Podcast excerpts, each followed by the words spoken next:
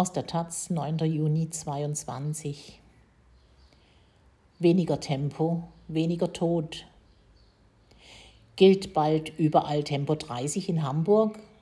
Der Verkehrsausschuss prüft nach einem Antrag der Linken einen Beitritt zur Initiative Lebenswerte Städte durch angemessene Geschwindigkeiten. Die fordert ein Gesetz, um die zulässigen Höchstgeschwindigkeiten auf Hauptverkehrsstraßen zu drosseln von Niklas Berger. Wer auf vielbefahrenen Straßen Tempo 30 einführen will, braucht bislang gute Gründe. Die Hamburger Linke will die Beweislast nun umkehren. In Zukunft soll Tempo 30 auf allen Straßen die neue Regelgeschwindigkeit sein. Wenn Tempo 50 gelten soll, soll das begründet werden. Derzeit gilt Tempo 30 auf 4% der Hamburger Hauptverkehrsstraßen. Die Stadt, so fordert die Linke, soll Teil der Initiative Lebenswerte Städte durch angemessene Geschwindigkeiten werden. Sieben Städte haben die Initiative im Juli 2021 gegründet. Organisiert vom Think Tank Agora Verkehrswende mit Beteiligung des Deutschen Städtetages machen bereits 170 Städte und Gemeinden mit. Prominentestes Mitglied ist seit kurzem Berlin, aber auch andere große Städte wie Köln, Frankfurt und Bremen haben sich zu den gemeinsamen Zielen bekannt. Vom Bund fordert die Initiative als Bestandteil eines nachhaltigen Mobilitätskonzeptes eine rechtliche Grundlage, um Tempo 30 als neue Regelgeschwindigkeit einzusetzen. Im Kern geht es dem Bündnis auch um die eigene Deutungshoheit und Handlungsbefugnis, da die aktuelle Straßenverkehrsordnung den Kommunen die Ausweisung von Tempo 30 Zonen auf Hauptverkehrsstraßen nur in einem engen bürokratischen Korsett ermöglicht zum Beispiel vor sozialen Einrichtungen oder Krankenhäusern. Dass der Antrag nicht sofort abgelehnt wurde, zeigt, dass Rot-Grün sich nicht einfach vor der Tempo-30-Frage drücken kann, sagt Heike Sudmann, Fachsprecherin der Linken für Verkehr gegenüber der Taz.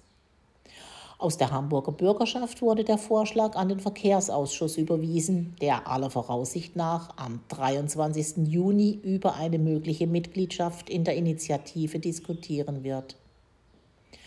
Auf Taz-Anfrage bekennen sich die Regierungsfraktionen von SPD und Grünen zu mehr Tempo 30 und weniger Tempo 50 und versprechen eine Prüfung und Diskussion.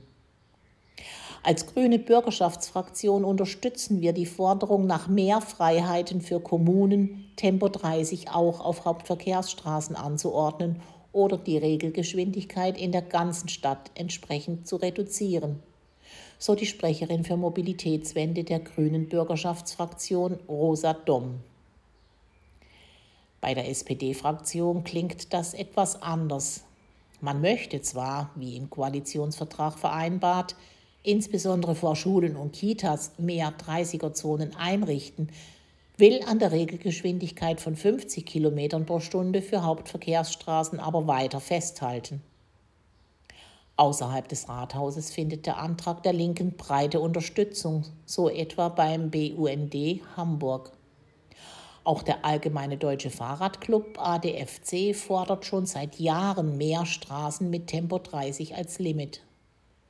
Unfälle würden bei geringerer Geschwindigkeit glimpflicher verlaufen, so der ADFC in einem Positionspapier. Bei einer Aufprallgeschwindigkeit von 30 Stundenkilometern überleben etwa 90 Prozent der Fußgängerinnen einen Unfall. Bei Tempo 50 sind es nur 20 Prozent. Verkehrssicherheit ist ein zentraler Aspekt in der Debatte um Tempo 30. Im Hamburger Koalitionsvertrag von SPD und Grünen ist die Reduktion von Verkehrstoten festgeschrieben, die Vision Zero. Dass eine flächendeckende Einführung von Tempo 30 im Stadtgebiet zu einer signifikanten Reduktion von Verkehrstoten führen würde, glaubt Christian Hief vom ADAC Hamburg aber nicht. Die meisten Unfälle passierten an Knotenpunkten, wie etwa beim Abbiegen an Kreuzungen.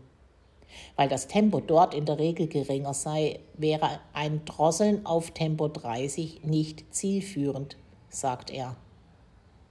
Doch das Vorhaben soll nicht nur Leben retten, sondern auch die Lebensqualität erhöhen. Tempo 30 bedeutet weniger Lärm, weniger Schadstoffe, mehr Aufenthaltsqualität. Dieser Gleichung widerspricht Hief.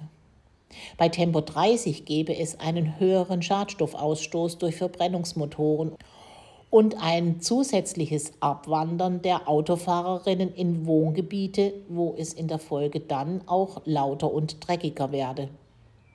Zudem werde auch der Busverkehr ausgebremst. 220 Millionen Euro für Busoptimierung habe man dann umsonst investiert.